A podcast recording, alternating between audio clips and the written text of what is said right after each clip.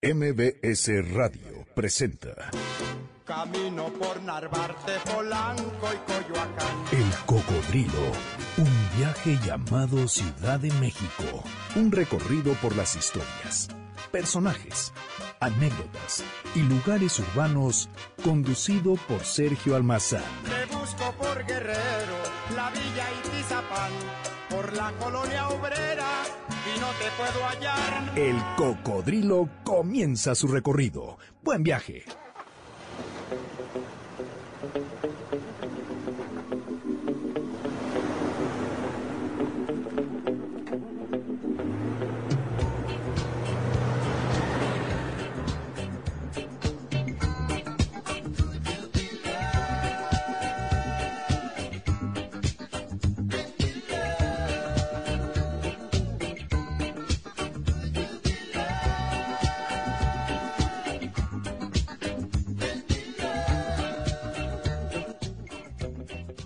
Bob Marley es el señor de las rastras, el caballero del reggae y el mulato de los ritmos como sentimientos.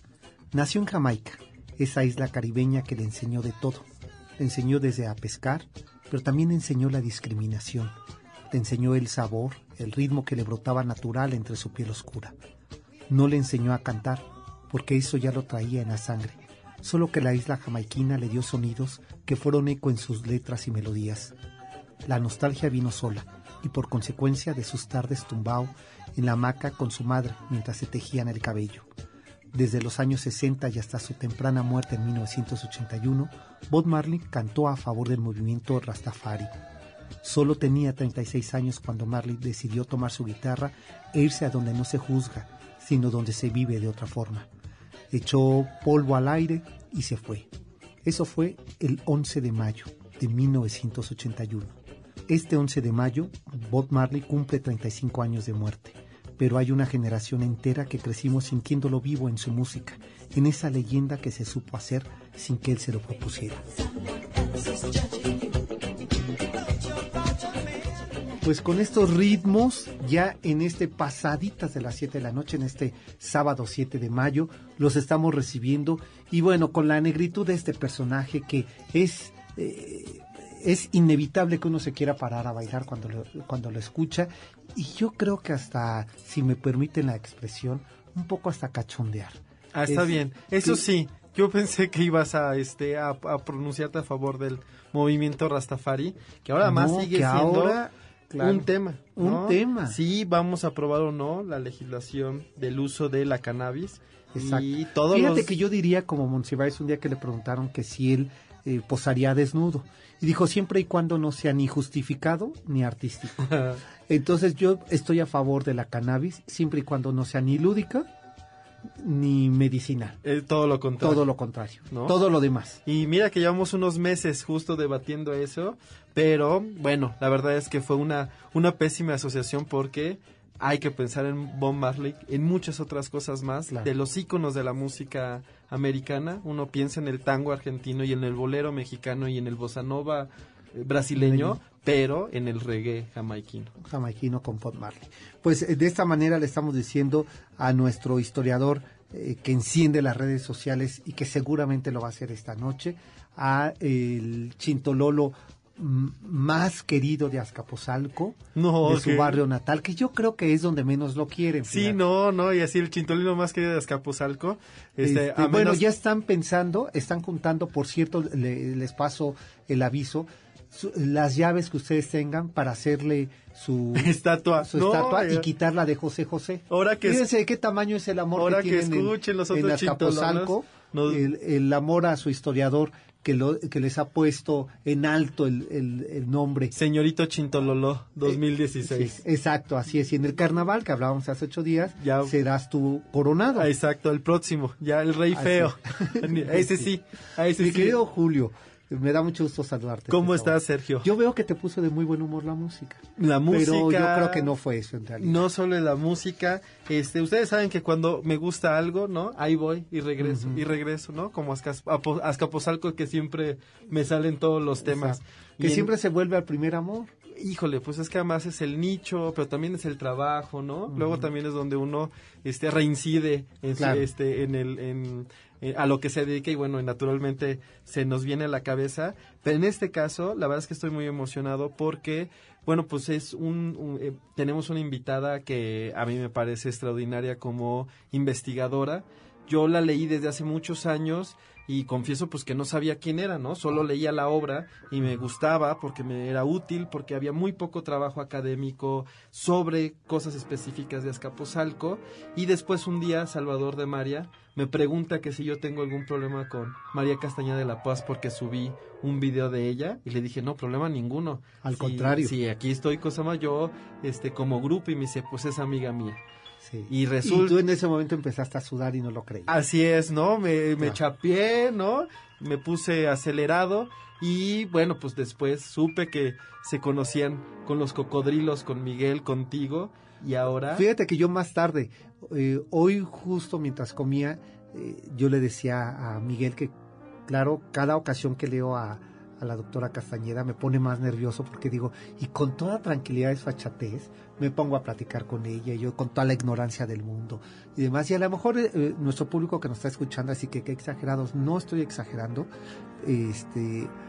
Y recordábamos que yo la había conocido tiempo después de ellos y que me decía Salvador, eh, también cocodrilo de ese programa, me decía, Sergio, es que tú tienes que conocer a la doctora Castañeda. Yo la experiencia que tengo con algunas de tus amistades españolas no ha sido muy buena. ¿eh? Me reservo. Entonces me decía, va a Nada. tal comida con Gerardo. Decía, no, luego voy. Nada Luego, que tenga nada que ver con que el presidente de este de este de este Oye, no programa. grosero. no, No, no, no. Presidente, por favor, pongamos orden No, en todo esto.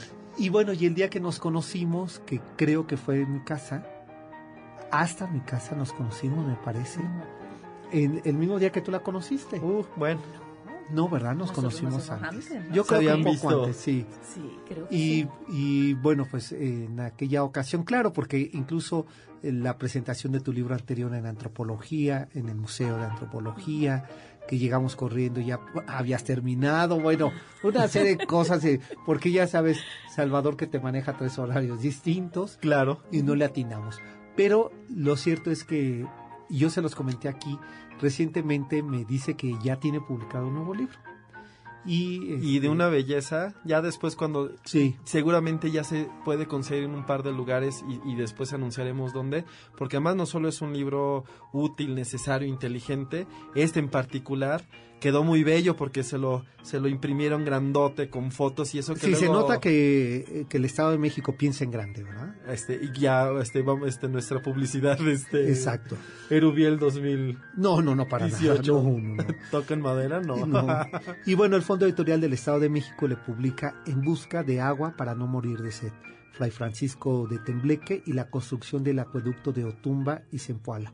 Déjenme eh, recibir, voy a leer, si ustedes me lo permiten, una parte mínima de quién nos visita esta, esta tarde. La autora es María Castañeda de La Paz y eh, ella es investigadora del Instituto de Investigaciones Antropológicas de la UNAM, es doctora en Historia por la Universidad de Sevilla, España, licenciada en Prehistoria y Arqueología por la Universidad de Sevilla y en la Universidad de Leiden, que muy prontito estaré visitando Leiden gracias a la recomendación que me hizo ella. Ah, ¿verdad?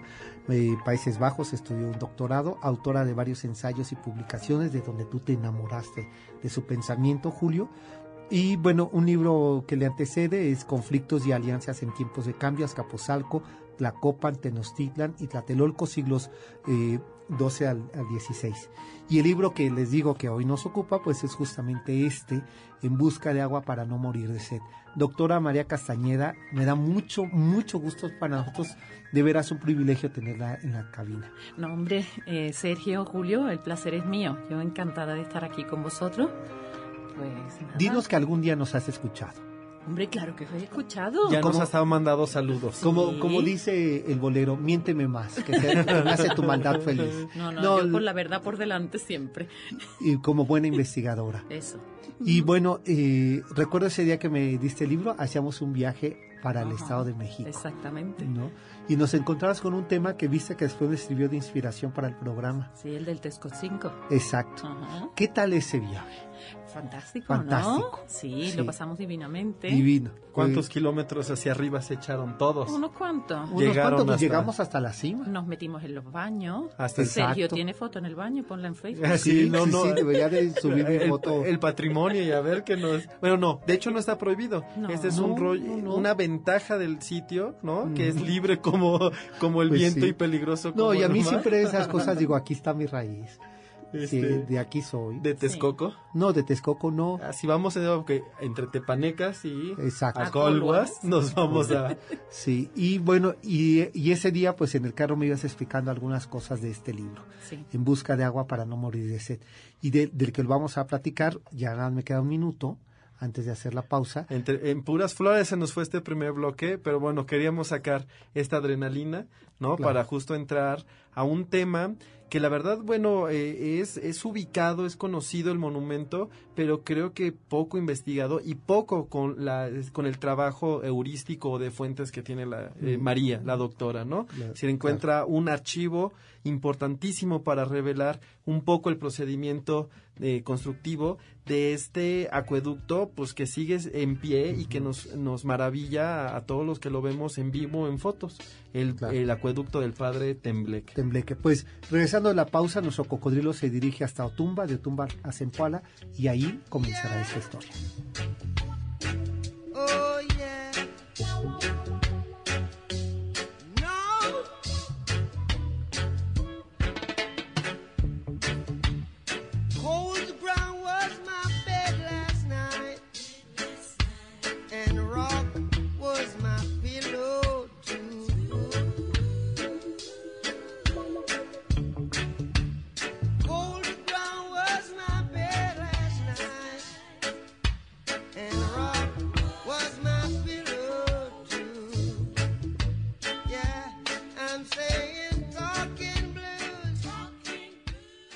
Cocodrilo, un viaje por el tiempo y la ciudad. Volvemos. Ya regresamos para seguir recorriendo las calles de la ciudad a bordo de El Cocodrilo.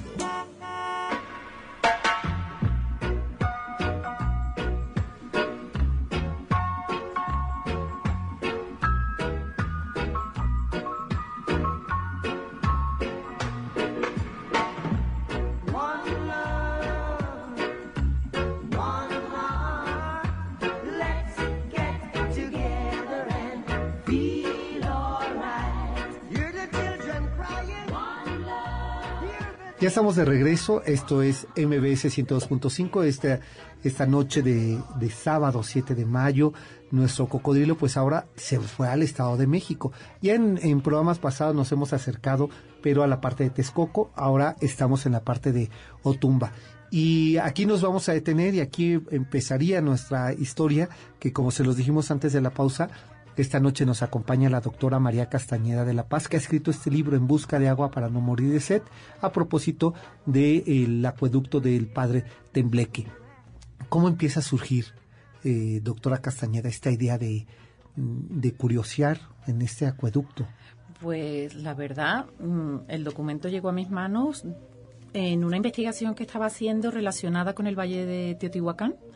Eh, me invitaron una colega, Emily McClune, en mi instituto, en el de investigaciones antropológicas. Ella me invita a ese proyecto y yo me asigné la parte de Otumba, porque me podía haber ido a Teotihuacán, pero yo dije, bueno, me voy a Otumba porque iba buscando con otra investigación a unos caciques. Ah. Entonces, pero este proyecto era sobre paisaje y la, Ah, tra- la transformación del paisaje concre- concretamente. Entonces me fui al Archivo General de Indias, que está en Sevilla, y buscando temas de paisaje sobre Otumba, Zempoala, bueno, toda esta región, y me encontré un documento, pues precisamente el que trabajo, transcribo mm, para este libro.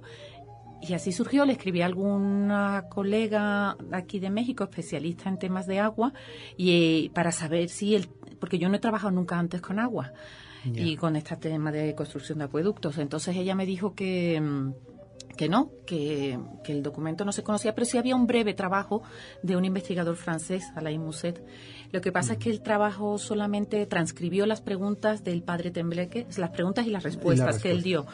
Y, y nada más. Y se dejó en el camino al resto de los 38 testi 37 testigos, que aunque las respuestas parecen muy similares, cuando se compara una vez que se transcribe, que puede llegar a ser un trabajo un poco tedioso porque son muy similares unas a otras, pues ahí empieza uno a ver las diferencias que hay entre la respuesta de uno y de otro, de españoles e indígenas, por conveniencia, por intereses, en fin, todo lo que hay detrás de un documento. En, los detalles, ¿no? Siempre se revela más de lo que uno creería. Justo le comentaba a Sergio que me parecía muy interesante este libro o este trabajo porque parecía que no eran como los temas de los que vienes trabajando, que tampoco son pocos, ¿no? Heráldica, poder en, la cuenca de México, este, la familia Moctezuma, trabajo de códices y que, y que el acueducto parecía que, cosa más, que de repente no, no, no se encontraba en un lugar específico de, de tu bibliografía.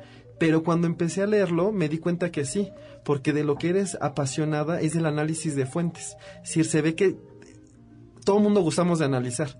Como que vemos algo y queremos ya opinar. Esto de significar que es el dios del agua o que esto, que los españoles, y sin embargo no queremos hacer esa talacha de quién lo dijo, cuándo lo dijo, por qué lo dijo, quién lo modificó. Todo esto que es muy de los historiadores, pero que no se hace tanto como uno creería. Y que en los trabajos tuyos le dedicas un tiempo real que se nota siempre en las publicaciones. Y no es la excepción. ¿No? La primer, unos capítulos de, de este de del padre Tembleque se habla de esta búsqueda y de este análisis este documental. No, sí, para mí las fuentes son como un rompecabezas. Claro, hay que leer muchísimas para luego que las para que las piezas encajen o por lo menos para nosotros tener los historiadores una visión del contexto y poder interpretar por qué están diciendo esto, para quién va dirigido el documento o el testimonio que una persona da y así ir, ir entretejiendo la historia. Y sí, a mí eso es lo que me fascina. En realidad, encontrar esos pequeños detalles que son muy pocos, a lo mejor en un legajo de mil páginas, pero esos detalles son los más importantes y los más significativos y los que me permiten pues dar respuestas novedosas a diferentes temas. Eh, eh, digamos que encuentro en, el libro como dos líneas y dos temas que parecerían que corren paralelos.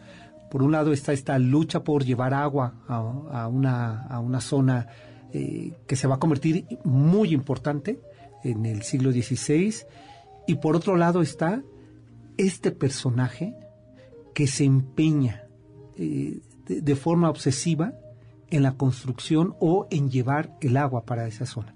Es decir, por un lado está el acueducto, ¿no? Y una historia de ese acueducto, cantidades, cifras, eh, este, la ruta que iba a seguir. Y por otro lado está la vida del padre Tembleque. Sí. Eh, un personaje misteriosísimo, ¿no? Sí. De lo, ¿por qué se sabe tan poco? Porque eso es lo que sucede con los documentos, que no encontramos información de muchísimos frailes o de, bueno, diferentes personajes, pueden ser caciques o gobernadores indígenas. Desafortunadamente no tenemos los documentos. Cuando solemos encontrar fuentes es porque hay un problema. Entonces, cuando hay problemas, se tiene que iniciar una investigación. Y gracias a esos problemas, si este fraile fue una persona que nos dio tampoco para, bueno, para ese tipo de cuestiones. Entonces, desafortunadamente, pues no tenemos tanto. Yo, en este caso, sí hay un libro que ahora no recuerdo su autor, pero es un clásico.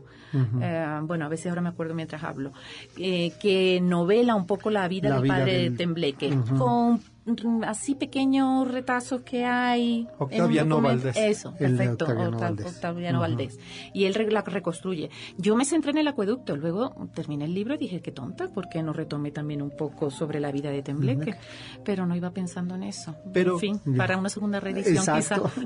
Justo por eso es tan útil, porque evidentemente siempre hay... Eh, la oportunidad de un tema, irlo como emparentando o jugando con muchos otros, ¿no? Pero aquí es el nivel del agua en tantísimos sentidos, porque habla de la escasez, de cómo se trata de resolver, de cómo hay un contrato sumamente inusual entre dos comunidades donde dice, dame la mitad de tu agua, ¿no? Y yo te voy a dar a cambio algo todavía, no sé si o inusual o no, que es frailes, ¿no? Porque al parecer Otumba tiene esa posibilidad de cosa de tener religiosos, pero Sempoala ah. tiene pues el, recurso... La del agua. Y, y al mismo tiempo se van desarrollando temas muy muy interesantes y como muy jugosos como la vida de los jagüeyes, ¿no? Sí. Que hasta la fecha existen, que yo hasta hace muy poquito entendía cómo eran como estas albercas falsas Sí. que sirvan como para almacenar Sí. un poco lo que ahora dirán los este los de estos ecologistas que tienen este para almacenar el agua de la lluvia, Claro.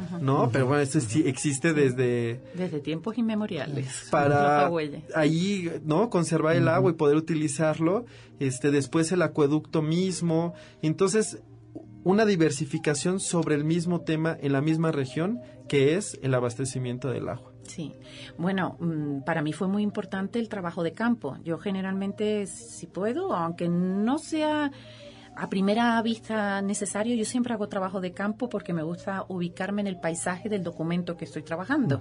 Y cuando están hablando de estancias menores, de un río, yo necesito tenerlo ubicado un poco en ese paisaje. Y ayuda mucho. Un Hawái yo tampoco lo había visto en mi vida. Entonces, cuando fui a la región, pues todos los pueblos ves que tienen jagüeyes. La mayoría ya no lo tienen en uso, por lo menos la mayoría de los, de los pueblos que yo he visitado. Pero en algunos sí siguen utilizando el agua del jagüey, que es un depósito artificial, o sea, es un agujero en la tierra y se recoge el agua de lluvia. Entonces sí, era una zona con gran escasez de agua, muchísima. Y claro, estos frailes, mm, pues necesitaban el agua, era muy importante, bueno, también para uno, ¿no? Para la vida del día Claro. a día, pero yo también presiento que para las huertas de los conventos, que normalmente cuando leemos fuentes hablan de la riqueza de frutos de, esa, de esas huertas. Entonces, sí, luego sabemos que el agua era fundamental para eso. no solo para el poblado, sino como para, porque además, al parecer en este, en este contrato muy inusual, ¿no? Que se hace, porque más uno no le no tiene claro cómo siempre son esas negociaciones, si vienen de la corona, si vienen de la audiencia, y están negociando entre el poblado, pero también entre religiosos. ¿no? Entonces, al parecer ellos también están interesados en que sus zonas de, de evangelización o de trabajo estén bien surtidas, tanto para la comunidad, pero también para... Sí, mira, eh, ese contrato, bueno, para mí fue fascinante encontrarlo. En- Ese fue uno de los temas, por ejemplo, que se quedó atrás en este libro que comentaba, ¿no? De este otro investigador. El contrato, pues, no sé, por la razón que sea, no, no le presto tanta atención. Y mm, es de 1553 y lo establecen solamente entre comunidades indígenas. Los frailes no tienen no absolutamente nada que ver. En realidad son dos contratos y se- uno se firma, um, no me acuerdo exactamente qué día, y el otro al día siguiente. El primero es con los frailes. Entonces el- la condición que le pone es que como Otumba se va a congregar, o Otumba no, perdón, Sempoala, Sempoala. con otra serie de pueblos menores que hay allí, todos ellos se van a congregar, entonces, como tú decías, Julio, eh, le, le exigen a los frailes de Otumba que el convento de la nueva congregación no se puede quedar desabastecido de frailes. Entonces, que si Otumba tiene que sufrir ante la falta de frailes, tienen que ser ellos, no los de No. Y el segundo contrato es entre las autoridades indígenas de Otumba, Sempoala, Zacuala, Tecpilpan y Tlaquilpan. Tecpilpan es un pueblo que se une a última hora.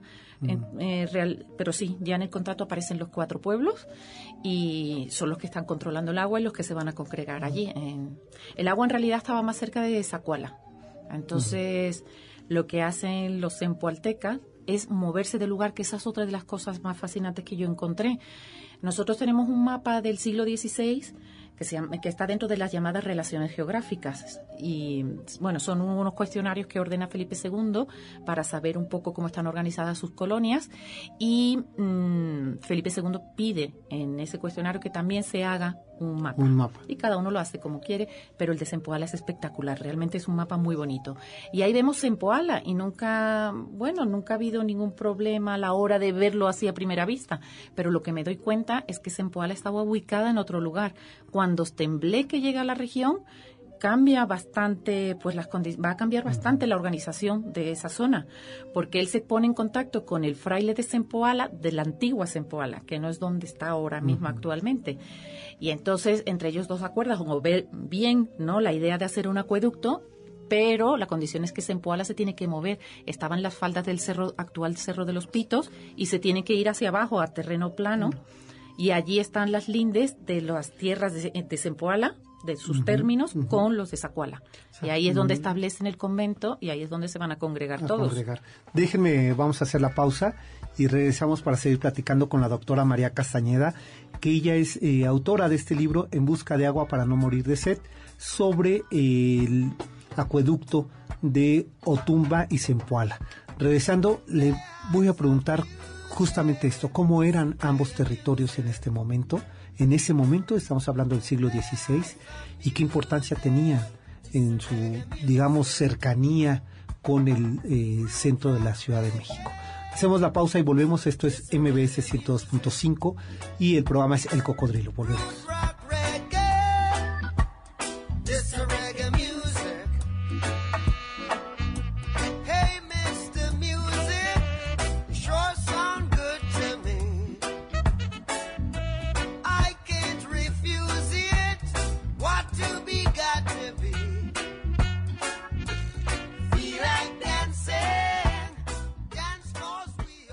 El Cocodrilo, un viaje por el tiempo y la ciudad. Volvemos. Ya regresamos para seguir recorriendo las calles de la ciudad a bordo de El Cocodrilo.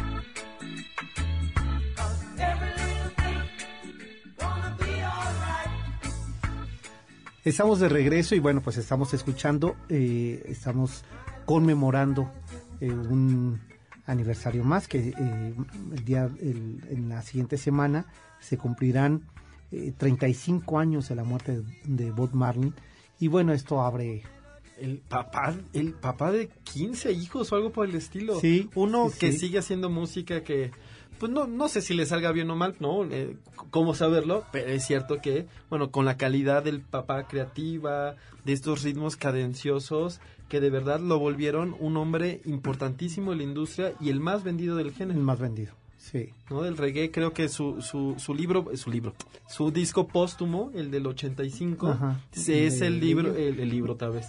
También El libro musical. el libro sonoro, ¿no? Sonoro, Llamado disco. 20 millones de copias. Una locura. Es una locura. O sea, cómo es que estos personajes eh, logran marcar eh, la industria de la música, pero también la historia, ¿eh?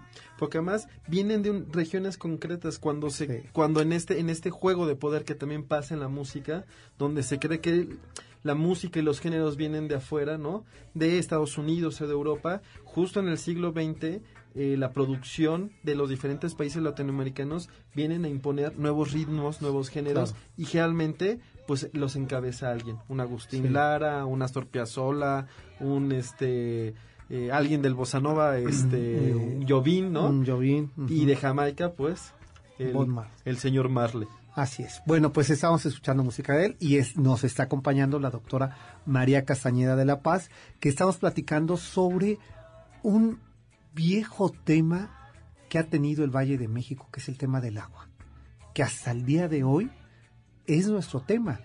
Me sorprendía justamente hoy, eh, doctora Castañeda, que venía rumbo al programa, un, un letrero sobre una campaña que está haciendo la delegación Iztapalapa Muy inusual y muy importante. muy ¿no? inusual, eh, políticamente muy provocadora, Es cierto.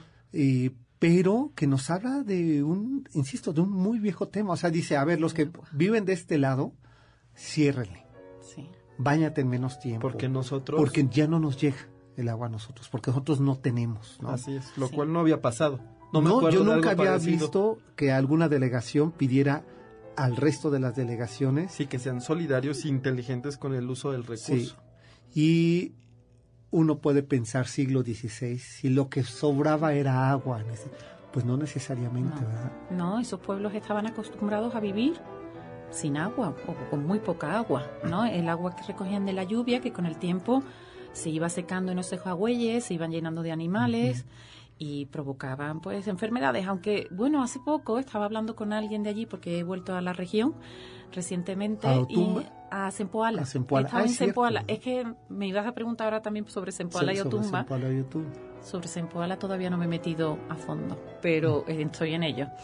Y bueno, es uno de los temas de investigación que tengo ahí presente, a raíz precisamente de esta investigación. Y me decía un señor de, hoy se llama La Trinidad, y le estábamos informando por ese mapa de, de Sempoala. que el nombre antiguo era Huitznahuac, y ellos ya han perdido el nombre antiguo, ya no sabían cómo se Ya no llamaba su pueblo, Entonces se llama Isnáhuac.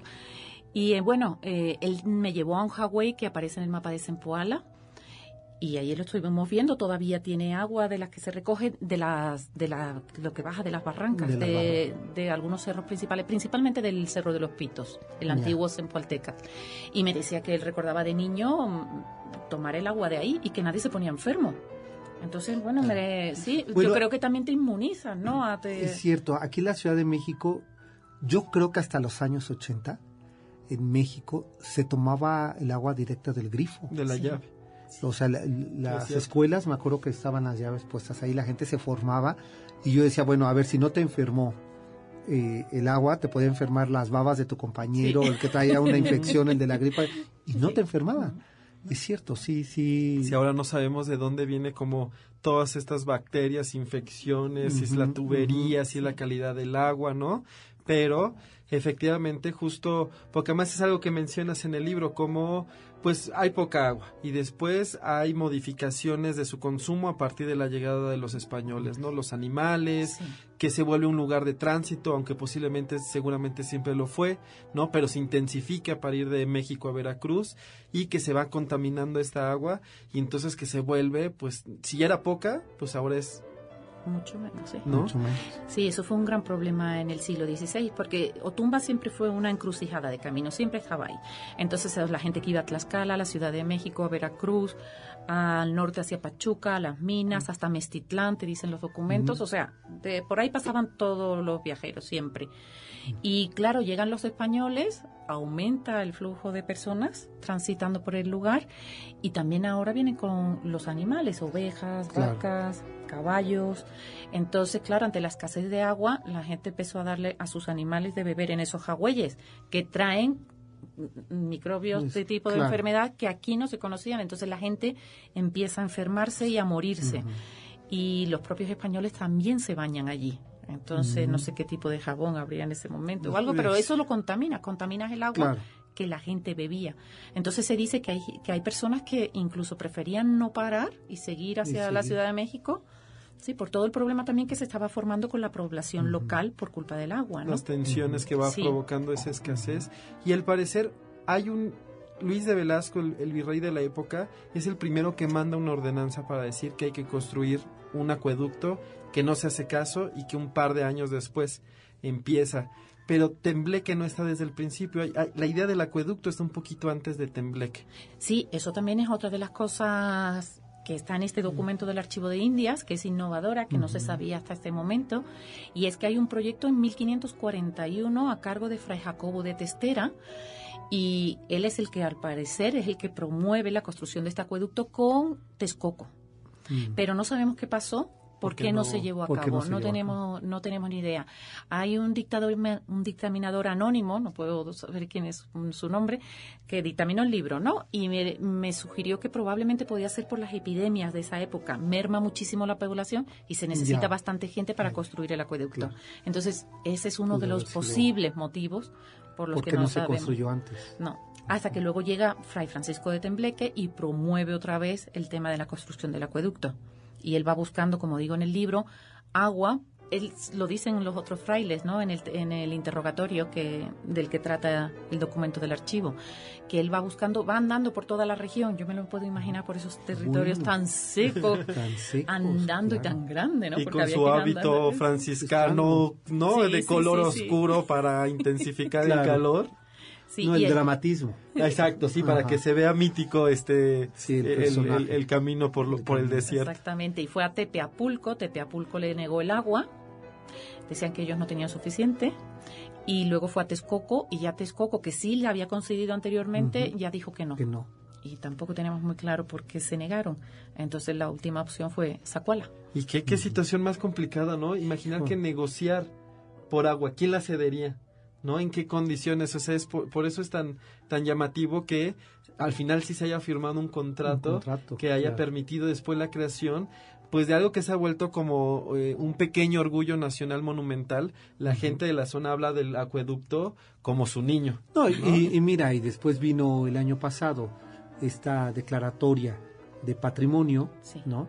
Le permite pues sentirse más orgulloso de, de la herencia, ¿no? ¿Y hay de dónde? Justo en el, en el libro no se deja de, de mencionar pues las dimensiones arquitectónicas Sí. o de la ingeniería hidráulica, ¿no? Que es largo, que es complejo, que a veces está, Sí. está por este abierto, que a veces va por abajo, Sí. las arquerías.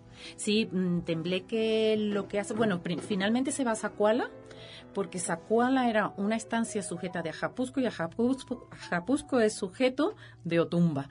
Entonces yo creo que esos lazos históricos quizás fueron los que llevaron también a Tembleque hacia Zacuala. Y entonces, bueno, sí, allí está el manantial, todavía está, o sea, se puede ir a visitar, allí sigue saliendo agua muy bonito a los pies de, del cerro del Tecajete, que era un antiguo cono volcánico, y Texictlecachitl, como lo llaman, significa en realidad el brasero de fuego, el brasero, sí, por el- la forma de brasero El que brasero. tiene el cerro, es el cono, ¿no? En la parte de superior. Ahí está el acueducto, los arquitectos, eso ya no es un trabajo mío, los arquitectos dicen que tuvieron que abrir un diámetro de, de cinco, ¿de cuánto? De, de cinco metros. Sí, para que el agua fluyera, Fluyera. fuerte, luego hacer una especie de depósitos grandes, para Ya. que, porque salía con mucha fuerza, entonces para pagarle un poco la fuerza. Y luego Tembleque tiene que construir tres arquerías para salvar hondanadas, zonas inundables y la gran barranca del Papalote, que ahí es donde se, bueno, esa es la arquería que casi todo el mundo conoce, que es la más monumental de todas. Pero la primera nace en la hacienda de Santa María Tecajete, allí nace la primera de las arquerías de él. Está dentro de una hacienda, pero sale, se puede ver. Llega hasta una caja de agua y a partir de ahí se divide. Un tramo se va a Zempoala y el otro tramo para Otumba. Para Otumba. Luego está la, la arquería de la hacienda de Guadalupe Arcos, Que es la que más es una onda, sí, es una hondanada y se, pues, se represa agua. Entonces por eso la hizo. Hace abrevaderos en el camino, Mm. cajas de agua para que los caminantes puedan, bueno, saciar su sed. Sí, claro. Y la otra es la del papalote. Ah, y un puente en otra pe- pequeña barranca. arco. Un arco. El ar- lo llaman el arco de Acelotla, pero es un puente. Bueno, un arco. Sí, ¿no? No he pasado, es que no sé, no sé si se puede pasar por encima, eso ya no lo hice. No me acu- no lo puedo poner Mm. ahora bien en pie. Pues vamos a hacer la pausa, que rápido se está yendo el tiempo. Vamos ya al último. Como el agua.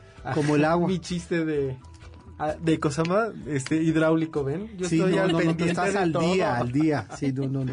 Pues hacemos la pausa. Está con nosotros la doctora María Castañeda de La Paz. Estamos hablando de la publicación reciente de su libro En busca de agua para no morir de sed.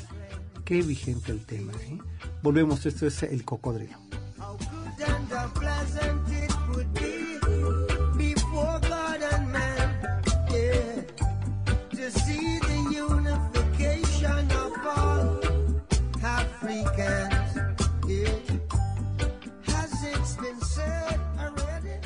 El Cocodrilo, un viaje por el tiempo y la ciudad.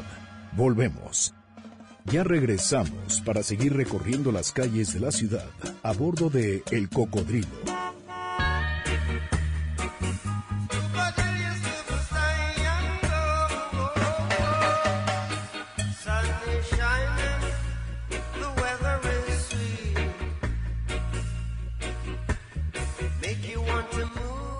Ya estamos de regreso y pues contentos de, de la visita de la doctora Castañeda, que ya no la debíamos.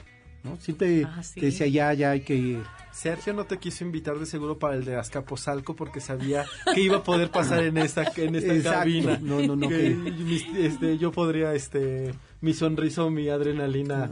Así este, es, tu, tu impulso y tu juventud podría hacerte perder la razón. Pero fíjate que justo, bueno, eh, no por cambiar el tema, pero sí por ahondar un poco, como en el trabajo de la doctora, ¿no? Eh, eh, no es que e- ella alguna vez me lo cuenta, comentaba, no es que yo sea especialista de Escaposalco, pero yo estaba trabajando como estas redes, ¿no? De poder, eh, políticas de la zona de la Cuenca de México, un poco preguntando el origen, este... eh, mítico o no de los de, los tenochcas y de los tlatelolcas y evidentemente le lleva la relación que tiene con Azcapotzalco y publica un libro hace dos o tres años que le, le, le da el premio García Cubas de historia, que es el premio que da el, este, el INA, ¿no? A la publicación más importante de etnografía, de lingüística, como de estas ramas que trabaja el propio INA, y ese le tocó a la doctora Castañeda por ese trabajo de Azcapotzalco, Tacuba, Tlatelolco y Tenochtitlan, y uno de muchos, bueno, de libros cuatro y de artículos pal No, bueno, todos. Mucho trabajo, sí. Sí. ¿Y qué, qué ha significado, eh, doctora Castañeda, para ti, eh, por ejemplo, encontrarte con un... eh, con algo como esto, el acueducto y esta historia que resulta fascinante porque son de estas historias que con algo que es un antes y un después para Otumba, ¿no? O sea, la llegada del agua para ese pueblo en el siglo XVI es el después. Sí, sí, lo que pasa es que, bueno, para mí el libro es importante porque sí, me metí en, claro, mi, mi estudio es desde el punto de vista histórico, pero me permite entrar en otras regiones del país, del centro de Claro. México, que es lo que yo trabajo, un poco más al norte, un poco más al sur, pero me encanta, bueno, porque me gusta visitar los pueblos y me gusta ir y conocer el territorio bien, entonces a mí me permite, me enriquece. A mí me enriquece. Y luego, pues para la región significó muchísimo precisamente por la importancia que trajo el agua, ¿no? Ya, pa- o sea, matizó todas esas tensiones o las acabó, las tensiones que había entre la población. Lo que pasa es que, como decía antes al principio, es interesante ver que cuando tenemos información es por los problemas. Entonces, esas tensiones fueron las que crearon el documento. Gracias a eso, porque después ya no sabemos nada más. O sea, ya una vez que el padre de Tembleque hace el acueducto, bueno, ¿y qué pasó con Otumba? Muy poco más sabemos. Fue un sitio importante, obviamente, como digo, porque es encrucijada de caminos. Sabemos que ahí generalmente los virreyes se encontraban el entrante y el saliente, y ahí se intercambiaban las varas, y había fiesta. Pero no hay mucho sobre eso. ¿Por qué? Porque no hay problemas. Y justo ese problema que mencionas es una anécdota, anécdota que después se va a volver complicada y no histórica cuando dicen que pues el acueducto es producto solamente de este de la de, de la decisión local, que no tiene que ver la corona. Pero justo porque tiene que ver la corona y porque le piden años de, de tributo de no pagar para poder pagar. seguir haciendo el, el acueducto, es que hace este documento, ¿no? Es decir, la corona dice, ¿por qué? Les da tres años, ¿no? Y después le dicen, no, no, no, no alcanzamos, ¿no? Ni tenemos el dinero ni el tiempo para construirlo en tres años, necesitamos diez. Y entonces dice Carlos V, que alguien me investigue qué está pasando ahí y genera esta investigación. Exactamente, gracias a eso tenemos el documento del Archivo de India, porque mm, una vez que se reactiva ese plan antiguo, ahora en la época de Tembleque, en 1553 se firman los dos contratos y al momento empieza ya a reunirse todo el material a los pies del Cerro del Tecajete. Tienen que traer piedra, arena, cal, todo ese material se reúne ahí. Y en 1556, o sea, tres años después, que era el tiempo que original del que se pensaba construir todo el acueducto, han llegado solamente a una caja de agua que está a las afueras de la hacienda de Santa María de Tecajete, la caja de agua que además sabemos su nombre, Amashatle se llama, que significa donde se divide el agua, y se llama así porque ahí es donde se divide el acueducto. Uno Ya. va para Sempoala y otro va para Otumba. Otumba. Entonces ya claro, en ese momento, 1556, se quedan ya sin, dinero porque el rey, porque eso también es un, de- un tema que yo he visto que es como de discusión, es quién, de dónde viene el dinero. Eh, Carlos V lo que hace es sentar a los pueblos de pagar el tributo. Y yo eso lo considero que viene de las arcas reales, porque también se ha dicho, no, en- la- el rey no puso dinero. Sí pone porque tenemos que considerar que estamos en la colonia. Así es Entonces, el, rey dice, bueno, exactamente, ese sistema financiero, el rey deja de recibir su tributo y le dice a Tembleque, bueno, pues yo te doy lo que iba para mis arcas, te lo Va doy para que tú lo construyas.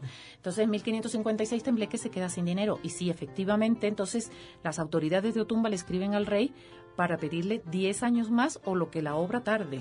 Y claro, mm, Carlos V pues se alarma bastante. Y si aquí algo raro, ¿no? Igual y quieren eh, justo Sí. aprovecharse Sí. o algo se está desviando el dinero y cosas por el estilo, lo cual era usual en, en el virreinato y hasta la fecha, ¿no? Tenemos, pero eso genera justo la información. Exactamente. Por otro lado, es cierto que esta parte que, que gusta mucho y que ah, no sé si también aparece en el documento, es donde, pues, de una u otra manera, la comunidad se organiza, en el caso de las mujeres, para vender mantas y comprar cal, ¿no? Sí. Que hace sentir, pues, que evidentemente el acueducto es producto, ¿no?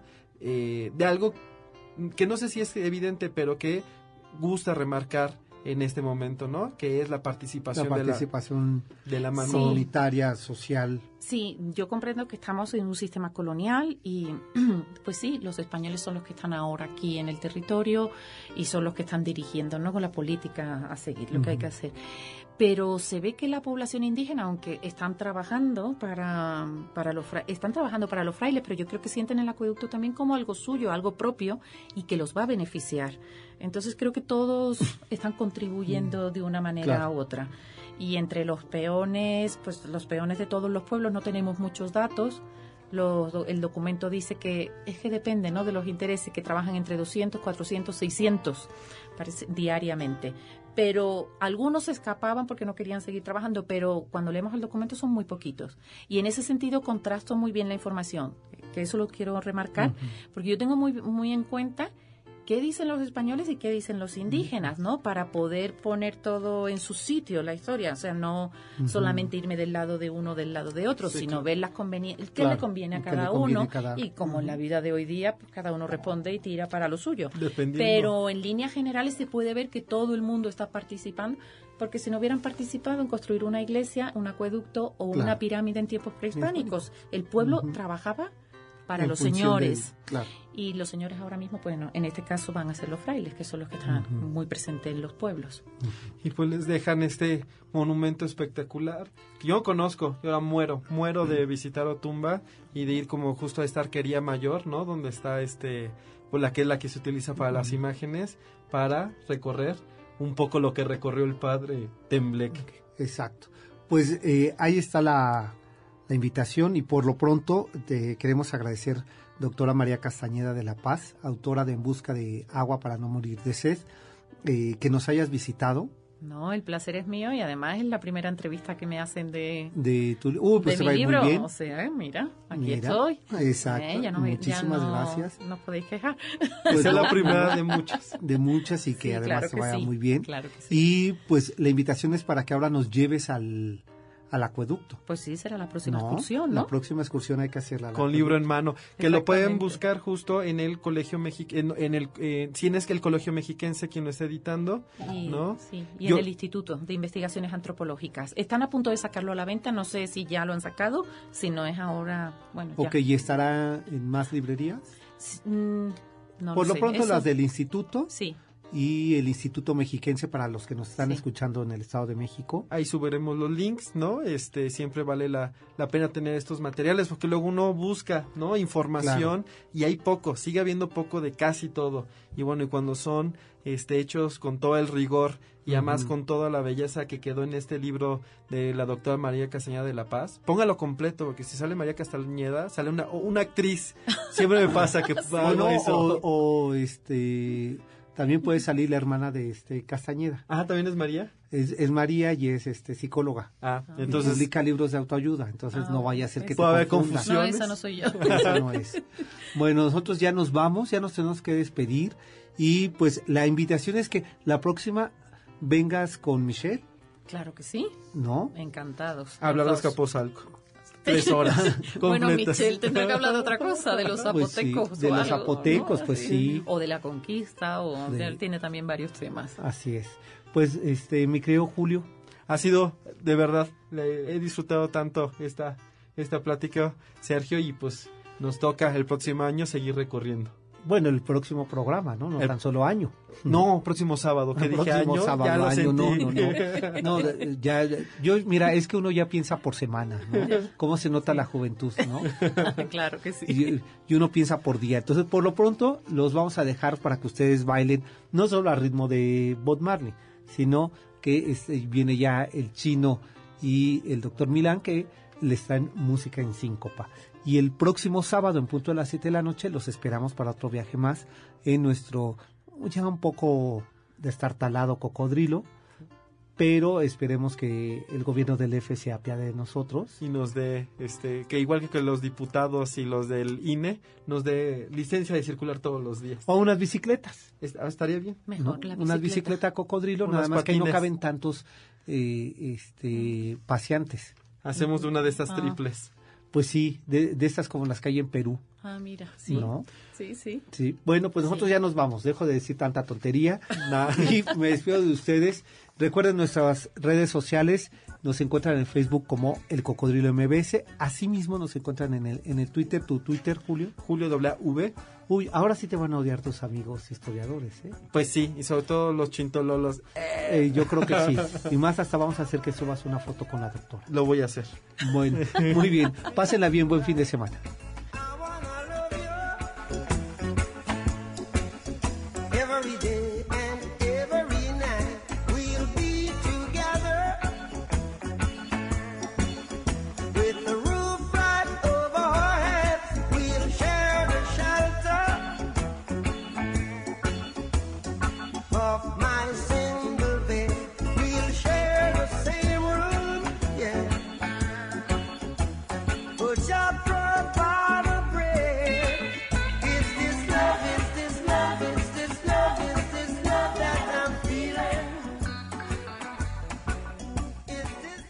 MBS Radio presentó Camino por Narvarte, Polanco y Coyoacán. El Cocodrilo. Un viaje llamado Ciudad de México. Te esperamos la próxima semana.